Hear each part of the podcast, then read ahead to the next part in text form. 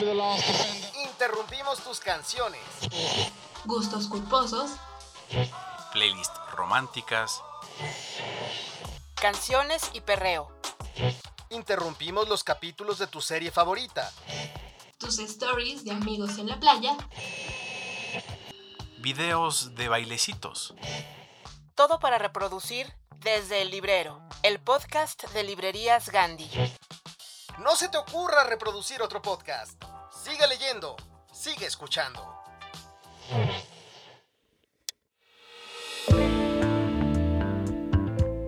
Hola querido público, yo soy Yara Sánchez de la Barquera. Hoy tenemos un capítulo entrañable. Vamos a celebrar 50 años de la fundación de Librerías Gandhi. Y este capítulo está dedicado a todas las personas que creen en el poder de los libros. A los lectores, autores, diseñadores, editores, libreros, en fin, es un festejo para los que hacen que este ecosistema funcione y logre seguir creciendo. Para ello me traje a la cabina a dos aliados inmejorables, los escritores y editores José Luis Trueba Lara y Julio Trujillo. José Luis platicó sobre las historias que ocurren en nuestros pasillos desde hace 50 años con Juan Villoro, Jordi Soler, Benito Taibo, Verónica Gerber, Álvaro Enrique, Alberto Ruiz Sánchez y Rosa Beltrán. Y Julio nos llevó a un viaje a través del tiempo, a través de esas cinco décadas que han marcado de una manera tan importante a nuestro país yo logré platicar de manera imaginaria con el fundador de Librerías Gandhi, con Mauricio Achar, soñador profesional. Este tributo es para cada lector que le apuesta a un libro, que apuesta a enfrentarse con la realidad y permitirse vivir en otros mundos. Comenzamos.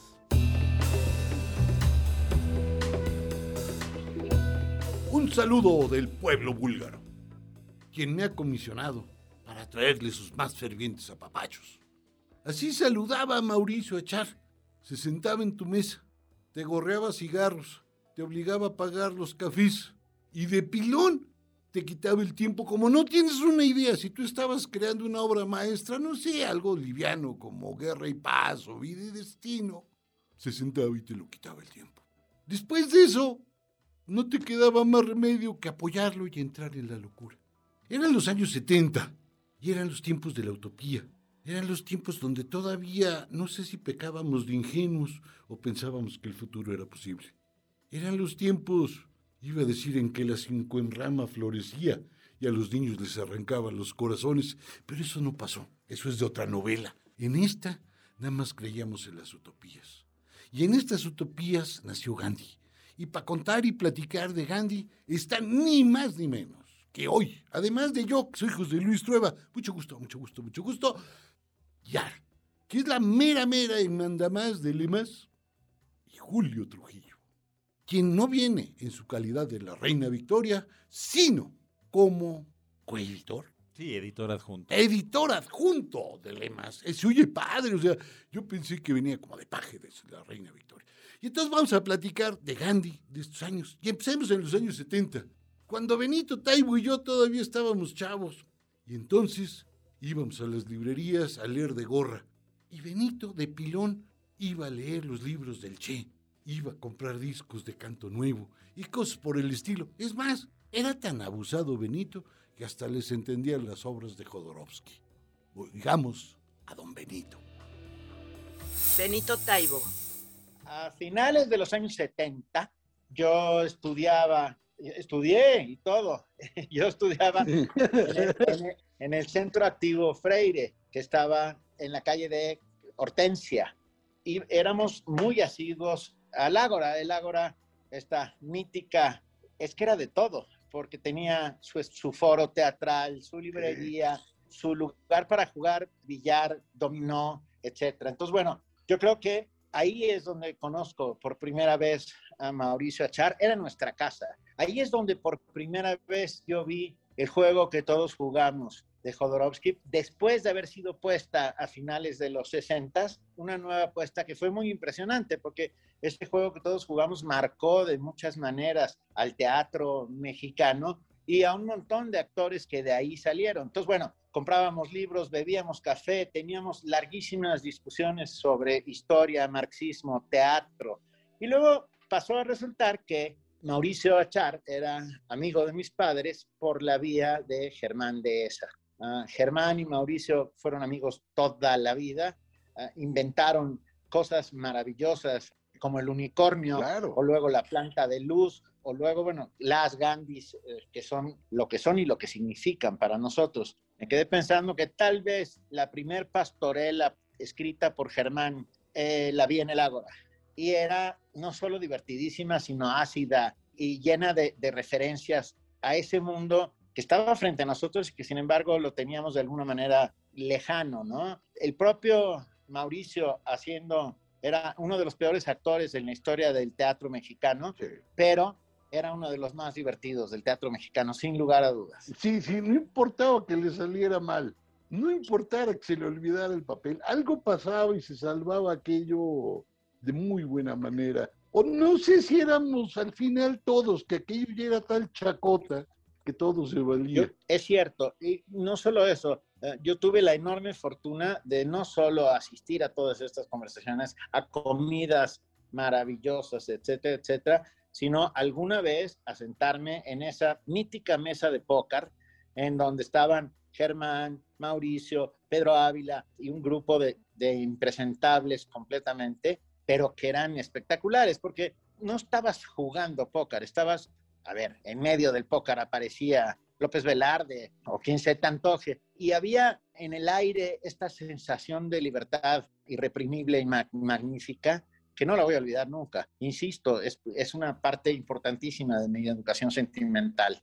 Pero bueno, la creación de Gandhi en Miguel Ángel de Quevedo vino a, ser doblemente importante para nosotros, ¿no? Porque era ese lugar de libertad, ese espacio único en el cual podías encontrar un montón de gente, de, personas que hay. El profesor Jorge Juanes, ¿te acuerdas sí. de Jorge? Maestro de filosofía, fue, fue mi maestro de, de, teatro también, de filosofía de teatro.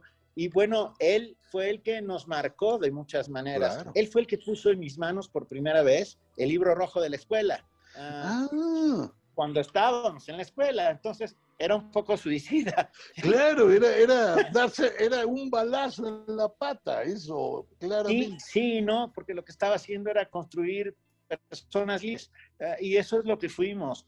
Intentamos cambiar al mundo, querido José Luis, muchas veces, sin lograrlo, pero en mi descargo y en descargo de mi generación, en la cual te incluyo, Por supuesto puedo decir que el mundo no nos cambió a nosotros, que seguimos pensando lo que pensábamos, que creíamos en lo que creíamos, que apostábamos en los lugares donde creíamos que había que apostar y lo seguimos haciendo hasta el día de hoy. Y en ese sentido, el Ágora, Gandhi, la planta de luz, el unicornio, todos estos espacios de crítica, reflexión, uh, divertimento, se convirtieron en, en muy importantes sí. para nosotros.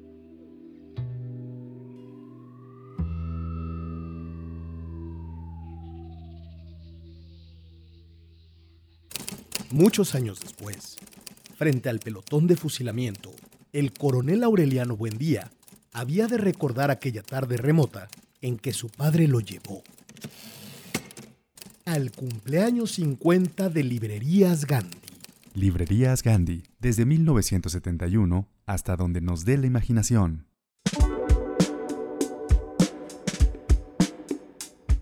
Oye, José Luis, se rumora no estoy seguro, a ver si tú lo puedes confirmar, que estás muy enfermo, que padeces un mal incurable, probablemente letal, y que además lo pescaste en una tienda de raya. Eso dicen, que tienes el mal de los libros. Ah, no, yo pensé que era el otro. El otro es inconfesable. Pero no, no, no, no. El de los libros sí lo pesqué en la librería.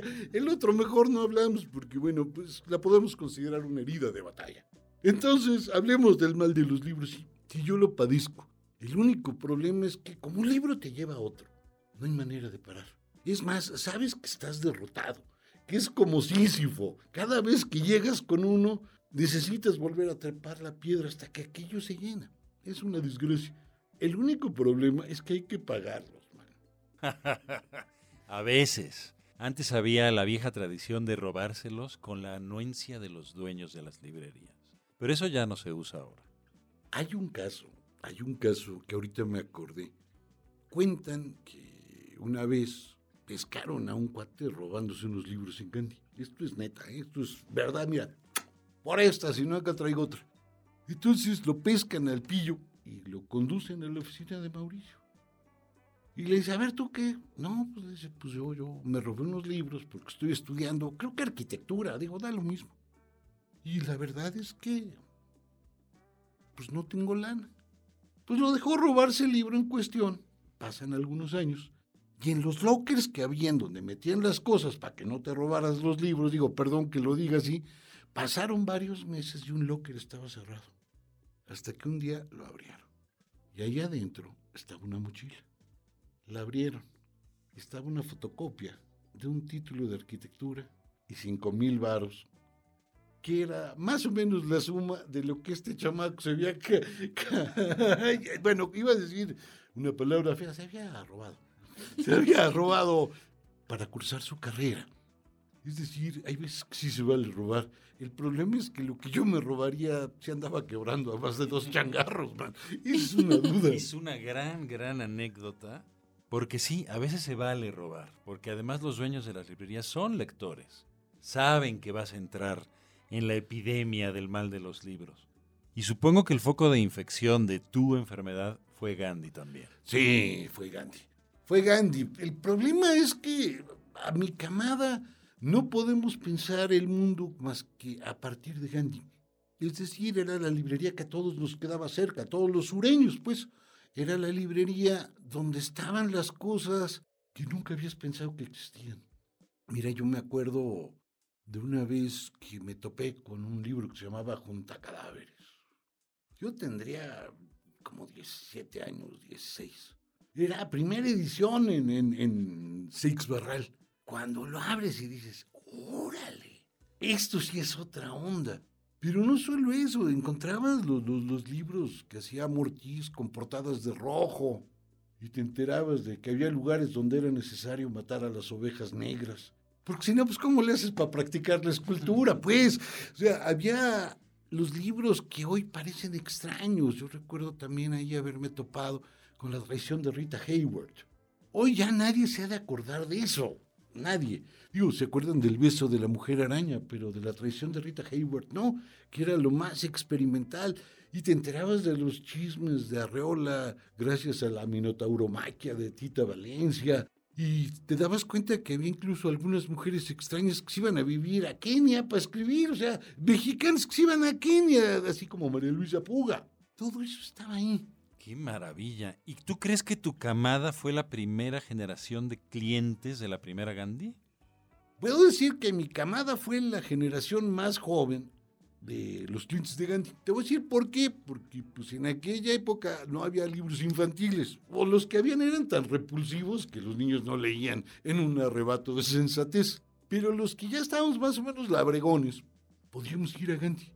Y ahí encontrabas todo lo que querías. Es más, hay muchos de nosotros que no solo le debemos el mal del libro. Fíjate, en eso del mal del libro también encontramos un territorio, una buena cancha. Una buena cancha que nos daba chance de llevar a la chava. Presumías de intelectual. Te alcanzaba para dos trinches capuchinos. O, como ahorita van a oír a Juan Villoro, le alcanzaba para tres capuchinos porque con cuatro no dormía y dos jugos de zanahoria con naranja para ligarse a la chava en cuestión. De veras, oigan a Juan y van a ver que él también logró lo que yo. Él y yo perdimos la virginidad en Gandhi. Juan Villoro. Para mí Gandhi fue una especie de universidad, la verdad, siempre lo he dicho. Fue un oasis en el sur de la ciudad, que además yo vivía bastante cerca, me podía ir caminando. Y Mm. cuando empecé a ir a Gandhi, yo estaba en secundaria, eh, no tomaba Cierto. ni siquiera café, entonces en la cafetería yo pedía un jugo de naranja con zanahoria, era lo que, lo que a mí me gustaba. Había unos libreros extraordinarios, uno de ellos recuerdo que se sabía de memoria no solamente los títulos de los libros, sino el número de la colección a la que pertenecían. Por ejemplo, la colección de Alianza Editorial, que era enorme. Entonces tú le preguntabas de algún tema y te decía número 324 de Alianza Editorial. Y había varios libreros que te aconsejaban libros. Por ejemplo, a mí me gustaba mucho la literatura de Julio Cortázar. Yo estaba descubriendo autores como él. Y ahí me dijeron, si te gusta Cortázar, ¿por qué no lees a Onetti? Es menos conocido pero es también un autor que tiene unas atmósferas entre la realidad, la fantasía, que son sensacionales. Es decir, había esa oportunidad de aprender de la gente que te vendía los libros. Y luego estaban las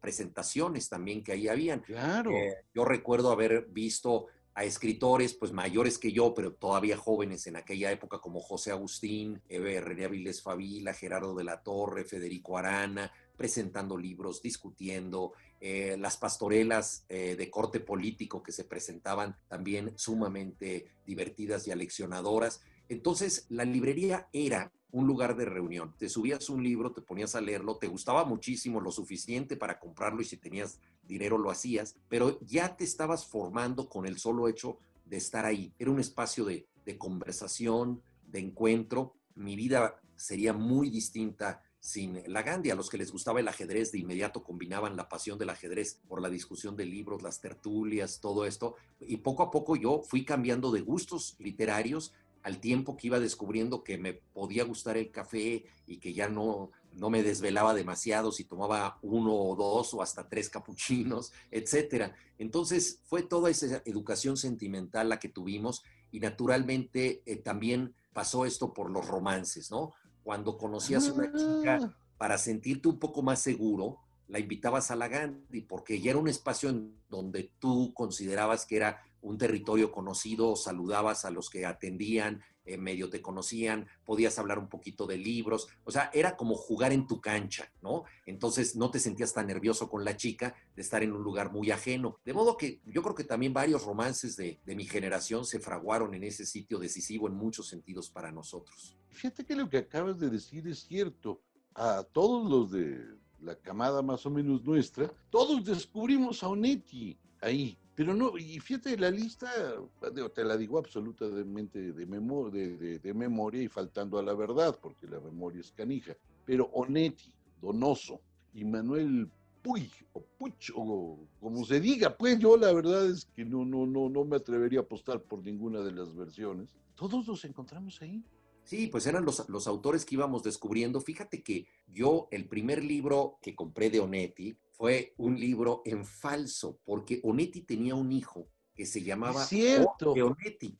Entonces, claro. yo había oído de Onetti y en otra librería donde no había un librero que me aconsejara, vi un libro que se llamaba Cualquier Cosario, que había ganado el premio Casa de las Américas en Cuba. Mm. Eh, lo compré pensando que era el gran Onetti y resultó que era su hijo. Alguna vez a este Jorge Onetti le preguntaron, oye, pues si tienes ese apellido aplastante, ¿por qué no te pones tu segundo apellido? Y dijo, bueno, es que mi segundo apellido es Borges. Entonces, por donde se quiera, estaba arruinado. Y efectivamente leí ese libro, eh, Cualquier Cosario, que me pareció interesante, desde luego, pero no era el gran Onetti. A él solo lo descubrí cuando en la Gandhi me dijeron, no, no, estás despistado. El verdadero Onetti o el más grande de todos es Juan Carlos. Es claro. el padre. Y entonces ya conseguí El astillero junto a cadáveres y los libros que fueron esenciales para mí como para ti también. www.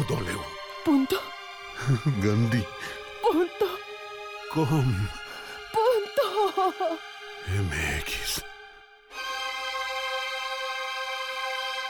Encuentra todos los dramas y libros que quieras en ganti.com.mx. Pide ya y recuerda que el envío es gratis siempre.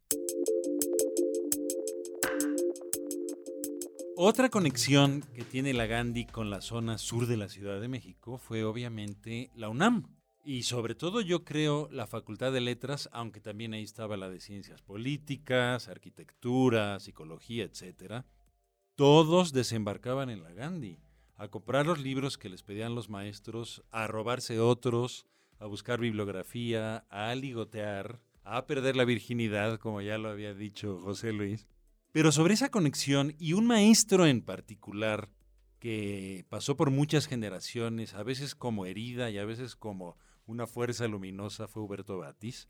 Que nos platique Rosa Beltrán sobre eso, su experiencia en la Gandhi desde la UNAM y su relación con el gran Huberto Batis. Vamos a ir a Rosa. Muy bueno. Es más, les cuento, Rosa era fifí, la descubro, le alcanzaba para cruzarse la calle y además de comprar libros echaba unos tacos en la tacoteca, un lugar que, bueno, no sé qué fue de él. Pues Claro, hoy está la nueva Gandhi allí encima, sobre un sope. La fundación sobre un sope. Pero creo que es la única que has mencionado que podía comer. Nadie le alcanzaba más que para capuchinos y un café, ¿no? Sí, Entonces claro. sí es muy fifí. Pero fíjate que no le alcanzaba para el rincón de la lechuza. Ah. Nada más para la tacoteca que era más baratón. No, Rincón de la Lechuza era aspiracional. Por supuesto. Bueno, Yo- Mau- yo- Mauricio yo siempre estaba y ahí. Decía, después de eso voy a hacer clase mediero. pues vamos con Rosa. Rosa Beltrán. Yo estudiaba en la UNAM y Ajá. por supuesto que iba a Gandhi, que nos quedaba muy cerca además, Ajá. que tenía su cafetería padrísima, donde nos reuníamos a jugar ajedrez, qué raro, pero también hablar de libros, más raro todavía. Y luego nos íbamos a comer a la tacoteca que estaba enfrente. Así que pues era parte de mi vida, fue parte de mi vida. Eh, incluso antes de ingresar a la UNAM, el Ágora y Gandhi fueron siempre mis lugares. Estoy hablando de los años 80. Y cuando entrabas, ¿ibas luego, luego a novedades o te agachabas en los libreros? Así, escarbar como todos, porque sí eran muy chaparros.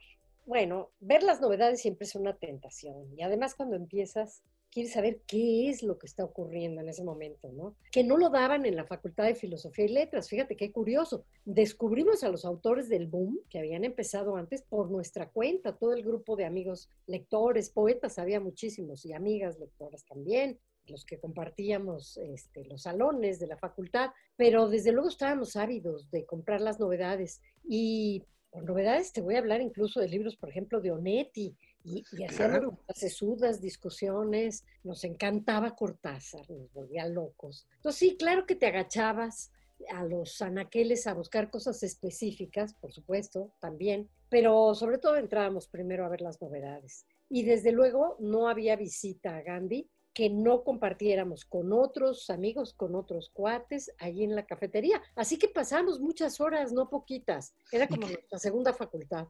Ah, muy bien. ¿Y quiénes te acompañaban?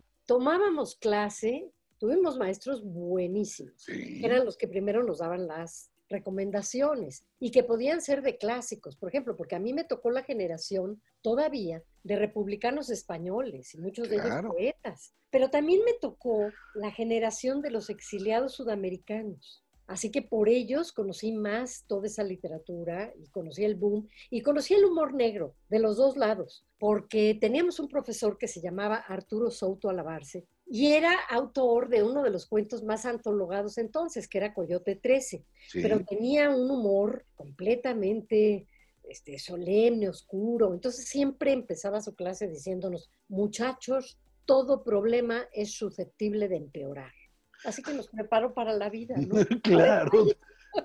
Así que bueno, con ese tipo de recomendaciones y las de Huberto Batis, que nos daba también una clase de lo que quisiera, básicamente revista le llamaba él, ¿no? Nos enseñaba Sí. De las revistas literarias y cómo hacerlas y nos invitaba a que hiciéramos la nuestra, pero también nos invitaba a participar en sábado de uno más uno. Fueron los años Ah. también en que publicó Fadanelli, o sea, estaba muy ávido de publicar a los autores nuevos. Y pues íbamos una bola, íbamos una banda grande. Ana Clavel, por ejemplo, que sigue escribiendo ahora, ¿no? Eh, me llegué a ver, bueno, con Gustavo Jiménez, Aguirre, con varios amigos, sobre todo del exilio. Ese tema nos tenía loquitos. Además, íbamos a alfabetizar a la sierra y yo creo que fuimos muy influidos por estos amigos sudamericanos, desde luego. Tanto en las lecturas teóricas, porque también, también leíamos a Gramsci, leíamos todo este rollo, a Sartre, por supuesto. Fíjate qué pasaba, no leíamos tanto a Simón de Beauvoir. Era moda leer a Sartre, también como escritor, Claro. no solo como teórico, era el gurú, el gran gurú. Y había chistes muy malos y muy machistas sobre la pareja, porque había un chiste muy cruel que decía que Sartre con un ojo escribía sus libros y con el ojo eh, estrábico escribía los de Simón.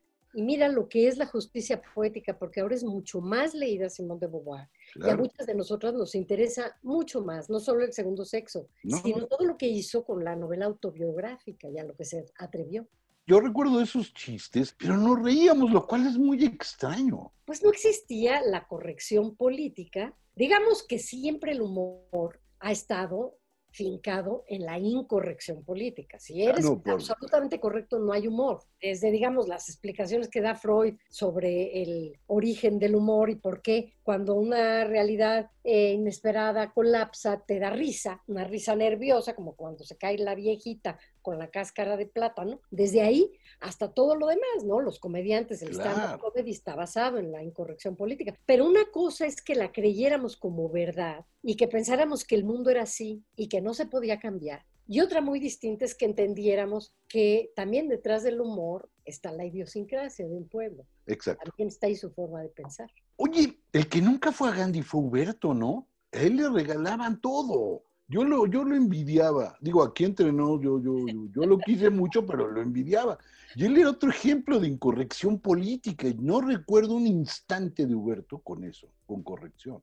Es más, sí, a Huberto lo íbamos a ver también. Era otra de las visitas obligadas. Ajá. Visitas de las siete casas. Una sería Gandhi, otra la Tacoteca y otra era sábado, por supuesto. Ahí en Corregio. Holbein, Primero, sí, y en Holbein. Y este, sí, él reinaba entre todos esos papeles, como a su manera reinó también José Emilio Pacheco entre los suyos. Pero Huberto tiene razón, era malo, era malo, tenía no solo malicia, tenía maldad.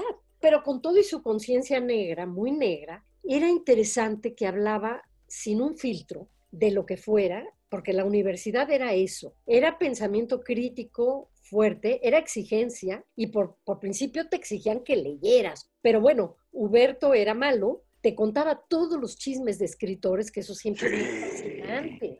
Y nadie ha escrito eso, ¿no? Porque siempre había pues esta doble moral, había que dorar, que seguir dorando al ídolo del momento, al ícono, que por supuesto se construía su propio mito. Digamos, Octavio Paz no se lo tocaba, Carlos Fuentes no se lo, no se lo tocaba. Este, de Elena Poniatowska, en cambio, sí podía decir cosas terroríficas. Él, Sí. volviendo a este rollo machista, ¿no? Pero a la que no podía tocar nadie, fíjate, era Inés Arredondo, porque esa era adoración suya. Que Sí. no es que nos acercábamos a Huberto nada más por su maldad, no. Eh, y por sus conocimientos literarios y por lo chismoso que era, sino porque sabía de literatura, sabía en verdad. Y te caía la daga en el momento en que escribieras algo malísimo, te dejaba unos, unos ejercicios difíciles que hacíamos en Gandhi. Ajá. ¿A dónde, no? Porque también podías tomar los libros y leer dentro de la librería. Esto no se hacía en todas las librerías. No. Gandhi tuvo también siempre esta cualidad de ser, pues, cafebrería, como ellos decían, de que llegaras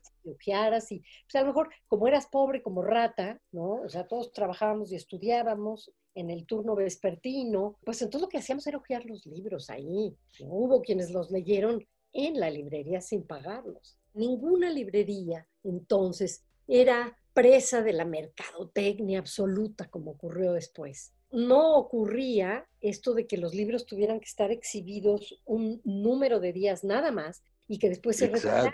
Y sí, bueno, claro, lees a Said los demasiados libros y entiendes que tenga que ser así, pero yo te estoy hablando de años donde eso no existía. No. No, no todo. Donde lo no. que importaba es que los libros fueran buenos libros y los autores buenos autores. Lo cual no quiere decir que las chavas no peleáramos mucho, pues porque hubiera mujeres en la academia, porque hubiera mujeres en la currícula universitaria, Claro. y que las leíamos. Leíamos a Elena Garro, uy, a la Peque, a Josefina Vicens, no sabes, la idolatrábamos. Para nosotros era como Juan Rulfo, que solo Sí. escribió dos libros y ella solo escribió dos libros también. Y por ahí también a las escondidas a Nelly Campobello, pero en las clases no, no daban a estas autoras.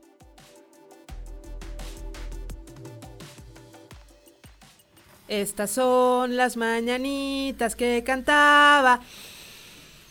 Elena Garro, Alejandra Pizarnik, Gabriel García Márquez, Juan Rulfo, Virginia Woolf, Mary Shelley, Franz Kafka, Julio Cortázar, Jane Austen, Charles Dickens, Alan Poe, Hemingway, Librerías Gandhi, desde 1971 hasta donde nos dé la imaginación. Hola viajeros del tiempo. Hoy nos vamos a subir al DeLorean literario para dar un recorrido por la historia de Librerías Gandhi, la cual está cumpliendo 50 años. ¿Están listos?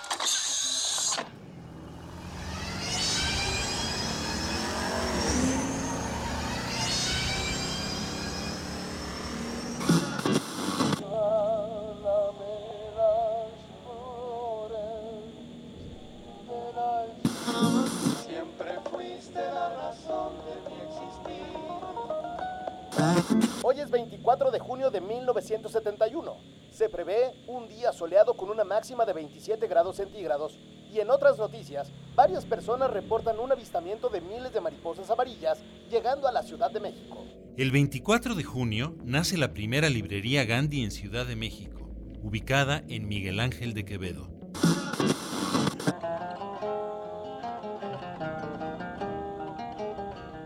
Pies, ¿para qué los quiero si tengo alas para volar? Estamos en el año de 1982. Vamos a inaugurar nuestra segunda librería en Coyoacán.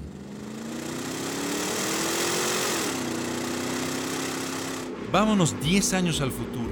En 1992 abrimos nuestra emblemática librería en Bellas Artes.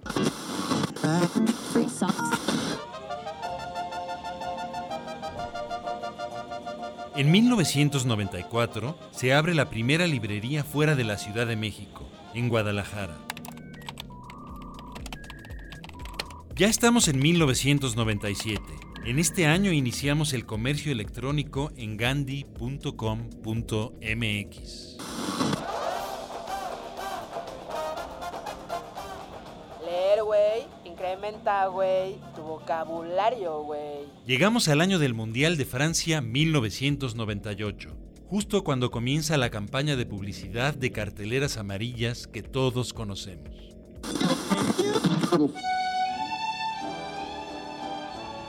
...2004... Este año fue muy triste para todos. Fallece Mauricio Achar, fundador, maestro y guía de Librerías Gandhi.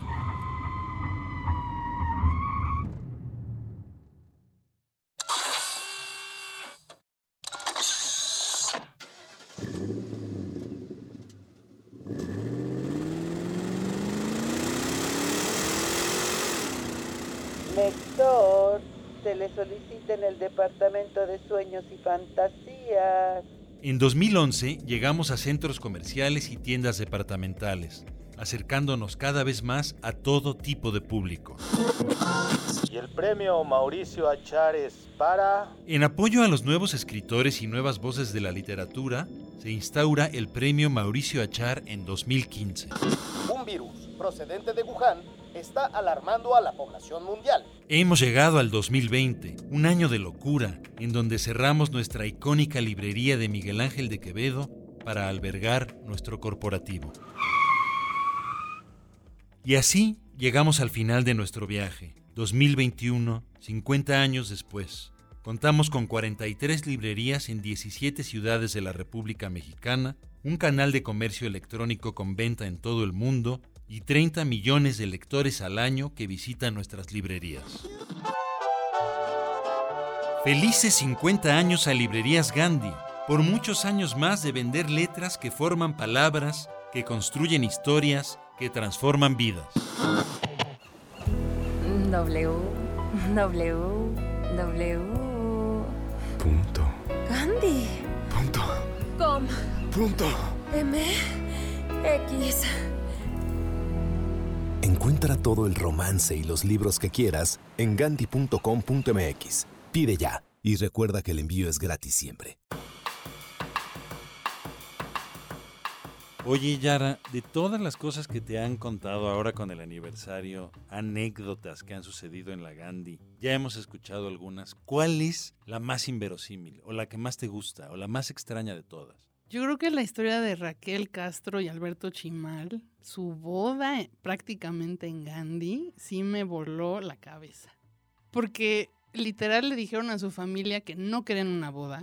Les consintieron el deseo de, ah, sí, vamos, vamos a casarnos, qué bueno, pero no nos den regalos, denos dinero porque nos vamos a ir a Gandhi. Y ahí se tomaron sus fotos en la Gandhi de Madero, en el centro.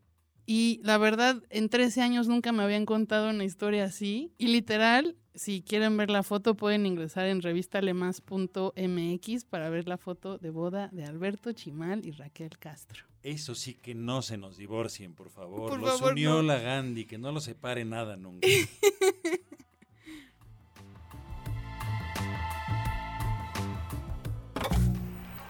En exclusiva, para el podcast de Librerías Gandhi, tenemos a los personajes que ya leíste, pero que hoy podrás escuchar responder a nuestras preguntas en Metaentrevista de Personajes Literarios, donde la realidad quiere superar a la ficción.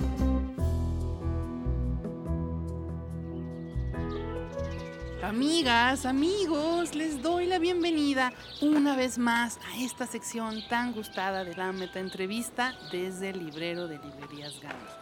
Hoy salimos del estudio, andamos acá en la calle, porque tenemos a un gran invitado. Hoy vamos a entrevistar nada más y nada menos que a Godot. Me citó aquí en Bellas Artes, pero pues el cabezón todavía no llega, así que me sentaré aquí en la Alameda pues, a esperar. Hola, muy buenas tardes. ¿Me puedo sentar un momento? Ah, sí, señor, adelante. Eh, siento mucho el atrevimiento, pero veo que estabas leyendo La muerte de Iván Illich de Tolstoy. Exacto. Sí, lo acabo de comprar aquí en la librería Gandhi, aquí enfrente. Ese libro me cambió la vida, ¿sabes? No quiero sonar ni pretencioso, ni farol, ni nada por el estilo, pero yo soy el fundador de Librerías Gandhi. ¡Ay, Mauricio Achar! El mismo que viste y calza. Un placer conocerte. Ay, no, el gusto es mío. Soy una gran admiradora. Yo como miles de personas además estamos muy agradecidos con usted por todo lo que ha hecho por la cultura en México. Muchas gracias por tus palabras, Yara. Pienso que la cultura es el alimento de un país, pero era necesario hacerla accesible para todos. Los libros pueden y deben ser objeto cercano y no un símbolo de estatus y de intelectualidad. No puede ser que solo unos pocos se queden con todo ese pastel, ¿no? No, pues no. Pues mire, yo estaba esperando a Godot para, ¿Para entrev- qué? Pues para entrevistarlo. Ajá, pero ¿sabe qué? Podría, o sea, me convendría y a todos nosotros que mejor lo entreviste usted, ¿puedo? Ah, Por supuesto, adelante, Yara. Sí, excelente. A ver, tengo muchísimas preguntas, pero comencemos por lo básico. ¿Por qué decidió nombrar Gandhi a su librería? Pues siempre me identifiqué con Gandhi, con su visión, su lucha. Fue un tipo sensacional y además de lo mejor que ha nacido en este mundo. Sin duda. Oiga, cuénteme, ¿cómo fueron los inicios de Gandhi? Gandhi nació debido al gran amor que siempre he tenido por los libros. Quise crear un lugar en donde la literatura, el teatro, el arte en general estuvieran al alcance de cualquier persona. Así que me dediqué a traer ejemplares de todo el mundo. Esto para poderlos vender a precios accesibles aquí en México. Fuimos la primera librería en hacer eh, descuentos, imagínate. La primera que tuvo los libros de arte en pilas. Todo fue una apuesta. La primera vez que fui a una feria de libro en Nueva York tenía que elegirlos. Después cuando ya entiendes cómo hacerlo, los libros te eligen a ti. ¡Qué maravilla! ¿No crees? Ay, ya sé. ¿Y sabe qué? Me tocó una vez viajar con su hijo, Emilio, y pude ser testigo de lo que usted está diciendo. El día de hoy lo siguen adorando, recordando con mucho cariño, porque en realidad nadie había hecho eso, viajar para buscar los libros que tendrían que encontrar sus lectoras aquí en México, me parece un súper acierto. Y digo, es que tengo tanto que preguntarle. A ver, pl- platícame alguno de sus hobbies. Bueno, además de leer muchísimo, claro está, me encanta jugar ajedrez y tomar café con mis amistades.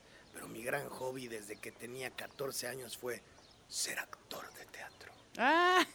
¡Qué sorpresa! Sí me han contado unas cuantas personas que al día de hoy siguen recordando sus grandes escenas, donde la verdad a veces se le olvidaban las líneas, debo decirlo, ¿verdad? Eh, bueno, es que también lo que yo hacía era difícil, porque entre las que yo hacía era un tranvía llamado Deseo de Tennessee Williams, el violinista en el tejado de Joseph Stein y la importancia de llamarse Ernesto, por ejemplo, de Oscar Wilde.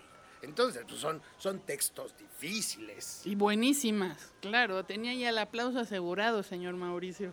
Oiga, ya por último, ¿por qué lamentablemente ya se nos acabó el tiempo? ¿Cuáles son los libros que han marcado su vida? Eh, híjole, es que me agarraste en curva y pues no pensé que me fueras a preguntar eso. y, este, mm, eh, eh, bueno, uno de los Aunque que sea te- uno, sí, uno. Sí, uno de los que tengo en mi cabecera es este, mm, la Biblia. no, no te creas. Entre mis libros favoritos se encuentran Sorba el griego de Nikos Kazantzakis, cuentos y poesía de Borges y Cien años de soledad de García Márquez. Qué increíble, oiga, me, me, me agrada, me agrada usted mucho. Pues la verdad me da mucha tristeza que ya tengo que decirle adiós, pero muchísimas gracias. Es un honor para mí, incluso felicitarlo por los 50 años que su librería ya tiene y de un sueño que usted le apostó, pues ya son 43 librerías, entonces pues hay mucho que festejar. Sí, bueno, gracias por la entrevista improvisada y fue un placer platicar contigo, Yara, y espero que sigan leyendo y sigan escuchando. bueno, pues como es de costumbre, Godot nunca llegó. Pero nos quedamos con esta maravillosa entrevista con el fundador de Gandhi, Mauricio Achar. Espero que la hayan disfrutado y muchas gracias por escucharnos. Hasta la próxima. ¿Qué vas a hacer ahorita? Te invito a una partidita de ajedrez. Vente, vente. Hijo, así es que no juego. No te preocupes, sí sabes cómo se mueve la reina. Ah, sí, sí, sí, sí. Y los, peones. Ah, muy sí. bien. Y, el, y el caballo y la torre. Este brinca, mira, de aquí para acá. Ah, Ahora sí. Jaque mate.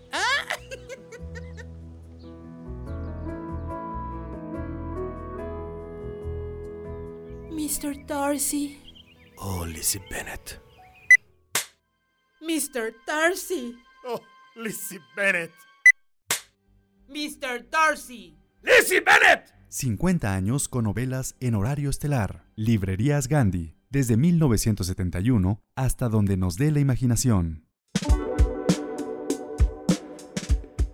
No nada más Rosa venía de la UNAM, y no nada más muchos venían de la UNAM. Es más, la Ibero, aunque ustedes no lo crean, estaba en la campestre, es decir, del otro lado de Tlalpan. Digo, tantito más para allá. Y entonces, mucha gente de la Ibero, a falta de lana, a falta de aguantarse las ganas de desayunar, se iban a pata desde la campestre hasta la Gandhi. Supongo que por eso algunos de ellos crecieron tanto y se volvieron altos, para dar zancadas mayores. Ese es el caso justamente de Alberto Ruiz Sánchez, que con Margarita y todos sus cuadernos se venían desde la campestre hasta la Gandhi y andaban igual que todos, igual de arrancados. Ese es un misterio, un misterio que tenemos que resolver. La ciencia económica no puede explicar cómo fue que Gandhi no quebró si todos los clientes éramos unos pránganas. Ese es un misterio absoluto. Vamos a ir al pollo. Digo, Alberto Ruiz Sánchez. Alberto Ruiz Sánchez. Gandhi existía cuando yo era universitario. Ajá. Y a mí me tocó ver la transformación de en la fundación y el crecimiento de Gandhi. Y también ve, conocer muy bien al personaje que fue Mauricio Achar. La súbita aparición de Gandhi cambió todo. ¿Por qué? Porque Gandhi instauró para los libros una lógica de oferta, de que no, es- no era solamente que fueran baratos, sino era de ofrecer los libros, que antes nada más estaba pensada para las camisetas y que alrededor de la universidad, aunque yo no estaba en la UNAM, todo giraba alrededor del sur y la calle en la que se fundó Gandhi era pues la avenida cultural de México, ¿no? Ibas de Coyoacán a San Ángel, este, los parques, para nosotros era de todos los días, ¿no? Y cuando se inventa Gandhi, tenemos además una librería en la que tú puedes pasar el tiempo, en la que hay más existencia de libros que en muchas otras, en la que además puedes tomar un café si tienes dinero, que no era el caso siempre. Sí, no, no, no, no, no, no, no, no, no, no, no, no era el Y en la caso que aparte pues había siempre ofertas, pero oferta no es solamente que fuera barato, te digo, que sí había libros más baratos, sino que que se ofrezcan. Yo siempre digo, el mercado del libro es de la oferta, no de la demanda. Hasta antes de Mauricio, la gran mayoría de librerías eran hacían ofertas, pero eran muy pequeñas. Cuando eran literarias eran muy pequeñas o estaban esperando sobre todo lo que siempre esperan, vivir del libro de texto, es decir, que en los maestros pidieran tal libro. O sea, las librerías estaban muy subordinadas a lo que pidieran los alumnos ¿no? y algunas cosas más. Y cuando había librerías que tenían otras cosas, pues eran las librerías de la UNAM, que tampoco eran muy activas en el contacto con el público. Eh, había, por ejemplo, la librería del Prado, era una librería muy especial porque además de que siempre estaba ahí José Agustín y Juan Rulfo. Entonces, entonces, cuando surgió Mauricio, además creó moda, empezó a ver el Ágora. El juglar también es de esa época. El juglar son imitaciones de, de Mauricio. Entonces, ves, es todo un estilo distinto, ¿no? Y bueno, ya después nosotros nos fuimos y cuando regresamos, yo empecé a, a trabajar en en una editorial, en la editorial de René Solís y Rafael Iturbe, que se llamaba Promex. Y a pesar de que yo era editor, yo redondeaba un poco mi presupuesto vendiendo libros. Entonces, pues, ¿a quién se los vendía? A Mauricio. Entonces llegaba, vamos a hacer tal edición de tal diccionario. Entonces yo llegaba y le ofrecía a él o le ofrecía a las embajadas para que tuvieran un diccionario de calidad que estábamos editando. Y entonces em, ya yo conocía muy bien a, a Mauricio, ¿no? Mauricio siempre era además un tipo, un gran conversador, le encantaba el teatro y patrocinaba obras, entre otras, mucho tiempo después las obras de Tony Sultán, que era su sobrino, que después fundó junto con un exiliado argentino, Gandhi, en Buenos Aires. Bueno, pero antes de eso, ya en el 88, cuando Maggie y yo comenzamos con Artes de México, pues una de las primeras cosas que hicimos fue ir con Mauricio. Y nosotros empezamos con cero centavos, un poco como vamos a tener que volver a empezar sí, ahora, ¿no? Es decir, achicándonos y volviéndonos cero. Entonces comenzamos desde cero y yo fui con Mauricio y le conté del proyecto y todo y le dije, mira, yo necesito que me compres revistas, pero que me compres en una buena existencia, o sea, una, que haya una oferta muy buena para la gente. No quiero que des mejor precio que otras librerías, porque yo creo que, que las librerías chiquitas la vendan al mismo precio que tú la vendas. Aunque tú me compres muchas, el que me compre dos, quiero que la venga al mismo precio. Entonces me dijo, bueno, ahí me quitan, no le digo porque el negocio va a estar en que tú vas a tener el mejor servicio, vas a tener mejor, yo te voy a atender a ti un día antes que a todos. Y él aceptó comprar más cantidad vendiéndola al mismo precio que todas las librerías, lo cual me permitió estar en muchas librerías.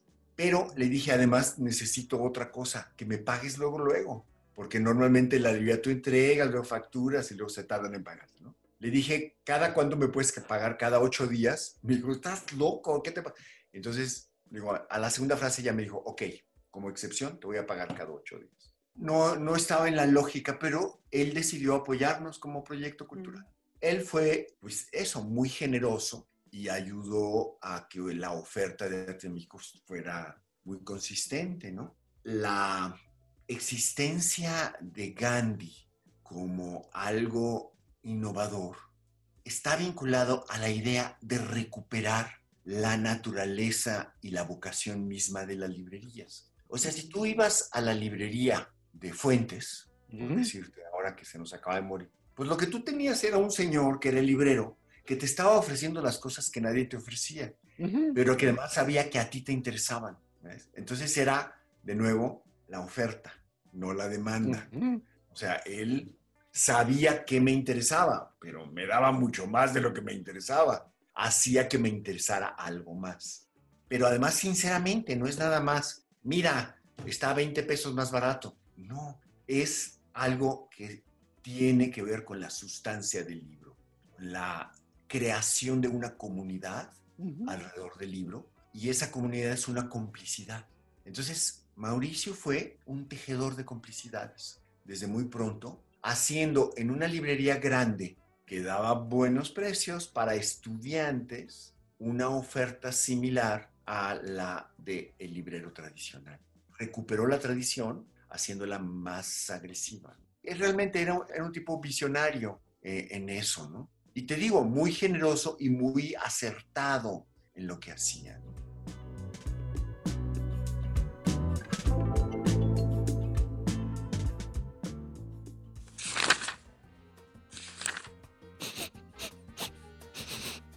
Uh, ya huele a libro viejo. Cumplimos 50 años. Librerías Gandhi. Desde 1971 hasta donde nos dé la imaginación.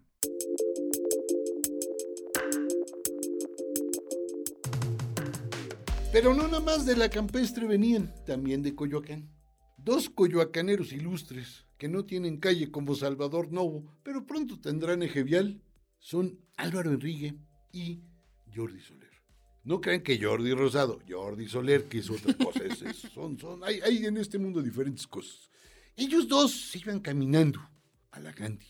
Uno de ellos, el más grande, que es como de mi edad, Jordi Soler, antes de eso se hacía una escala en el Parnaso y se echaba sus alcoholes. Por lo tanto, pues ya llegaba medio alumbrado, pero siempre con buen gusto. Incluso, ya que se fue, que se fue a Barcelona, Desde allá pide sus libros acá o manda a su papá a comprarlo.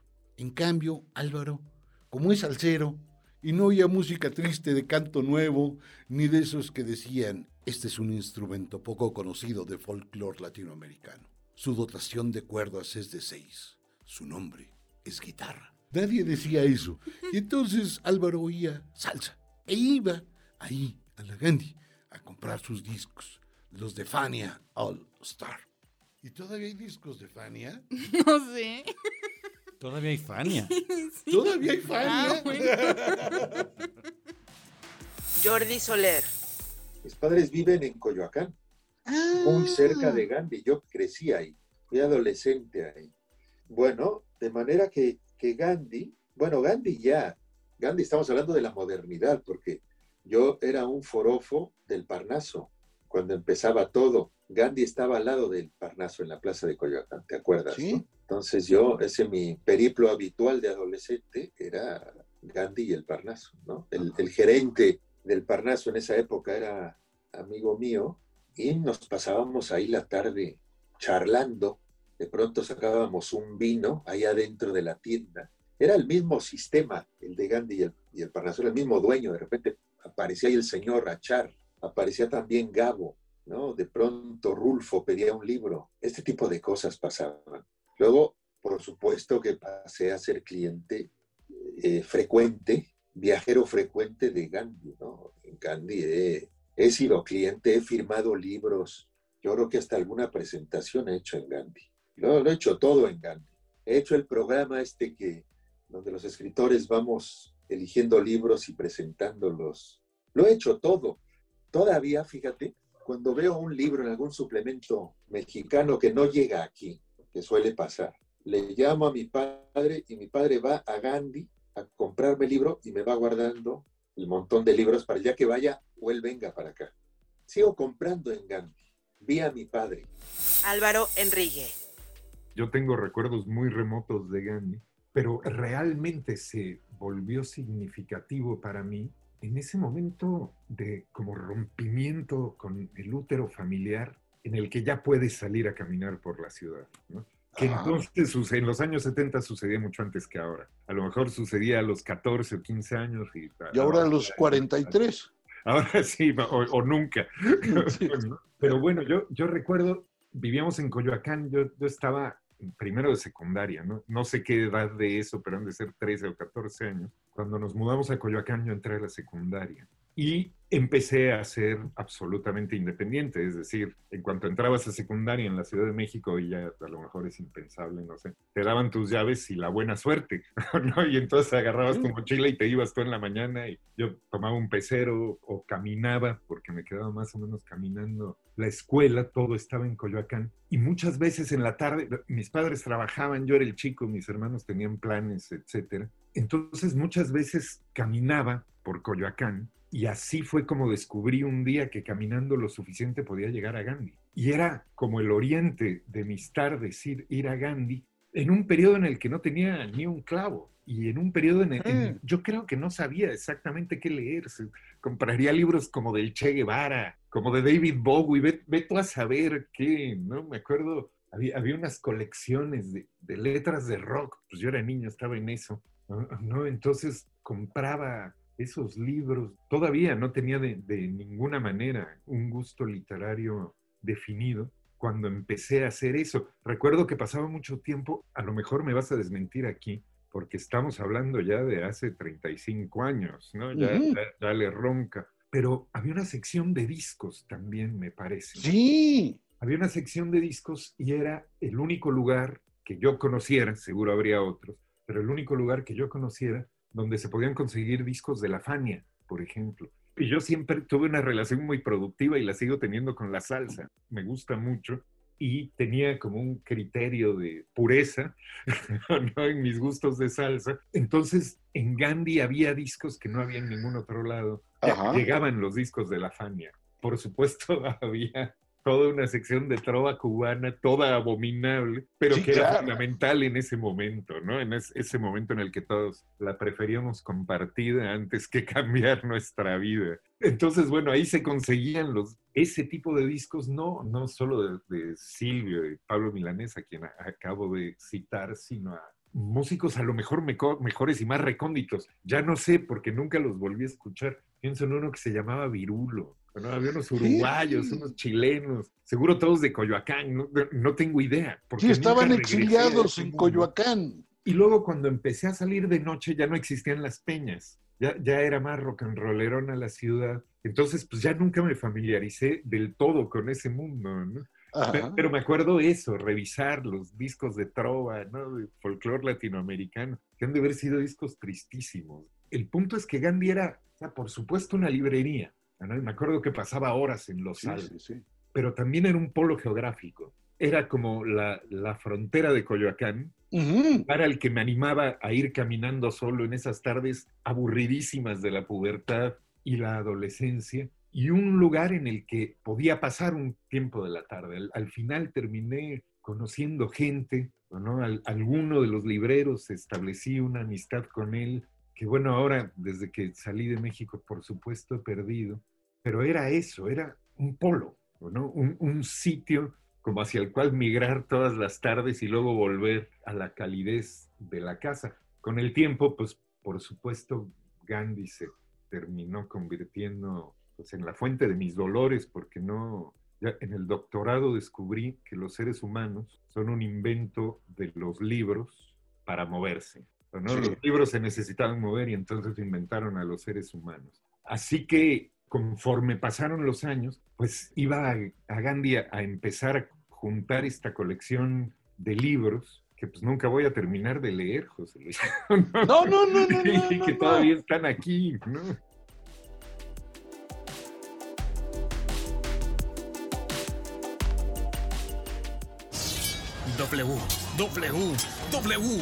www.gandhi. Punto. Con punto.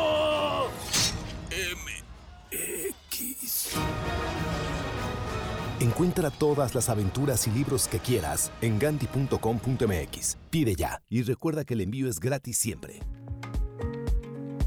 Ahora escuchemos a Verónica Gerber. Es una autora muy interesante, mitad artista visual, mitad escritora.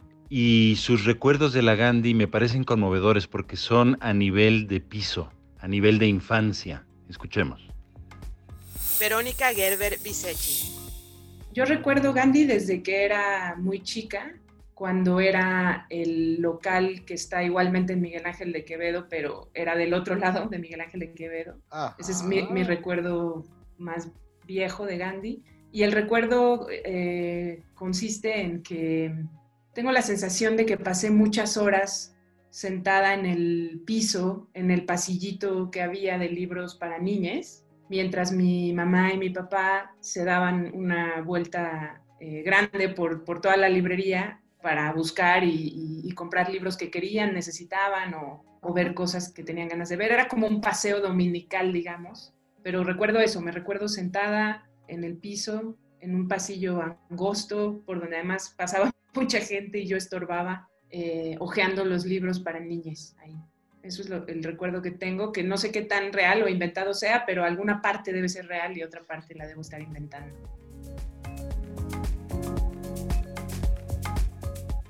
Esa historia justo me recuerda cómo fue mi primera historia también con Gandhi. Fue en el Parnaso, a los cuatro años, igual mi mamá y mi papá andaban por ahí. Y todavía me acuerdo que el primer libro que pedí a los cuatro años, que de niña no, o sea, verdad no, no, no sé cómo llegué ahí, pero era de la historia, cómo era la, la reproducción humana.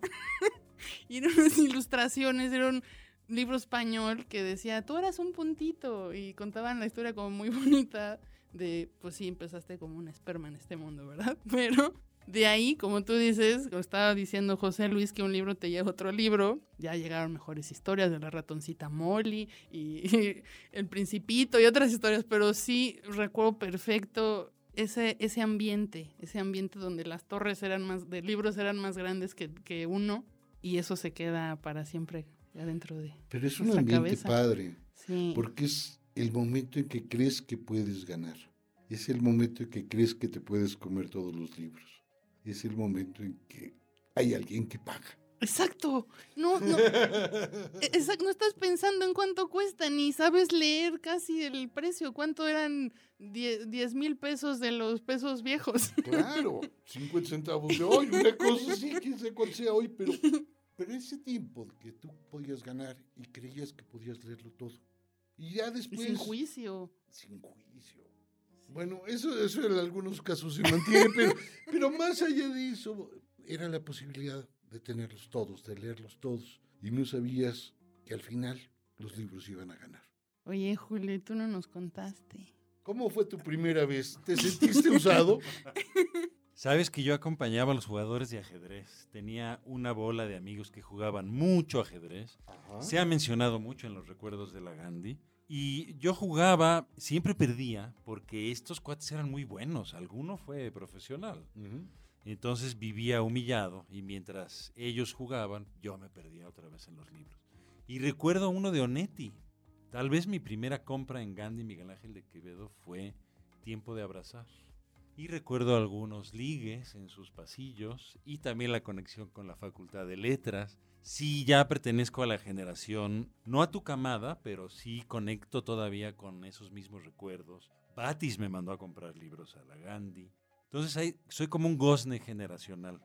Desde el ajedrez hasta que ya empezaron a, a desaparecer aquellos viejos maestros y, y vinieron las nuevas generaciones.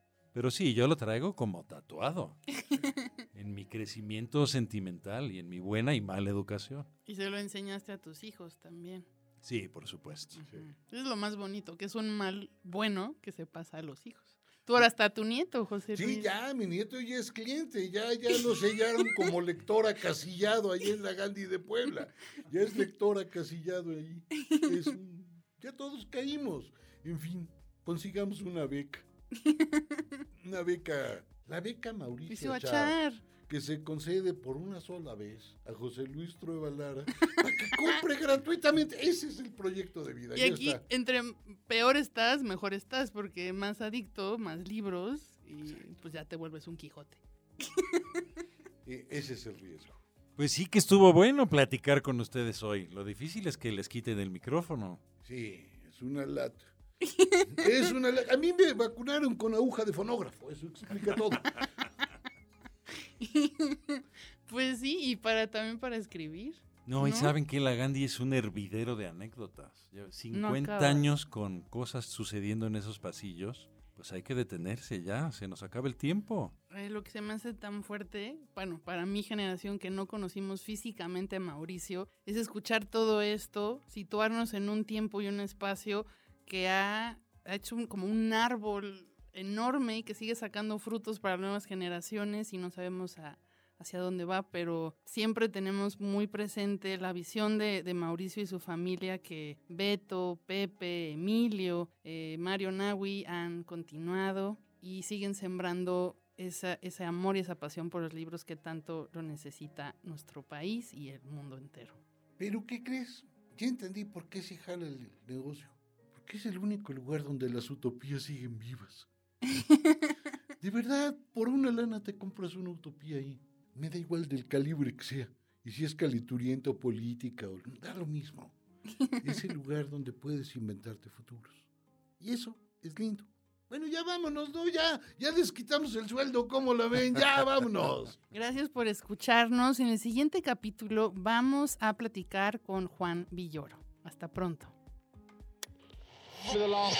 Gracias por escuchar. Te esperamos en el siguiente capítulo de Desde el Librero. Sigue leyendo, sigue escuchando.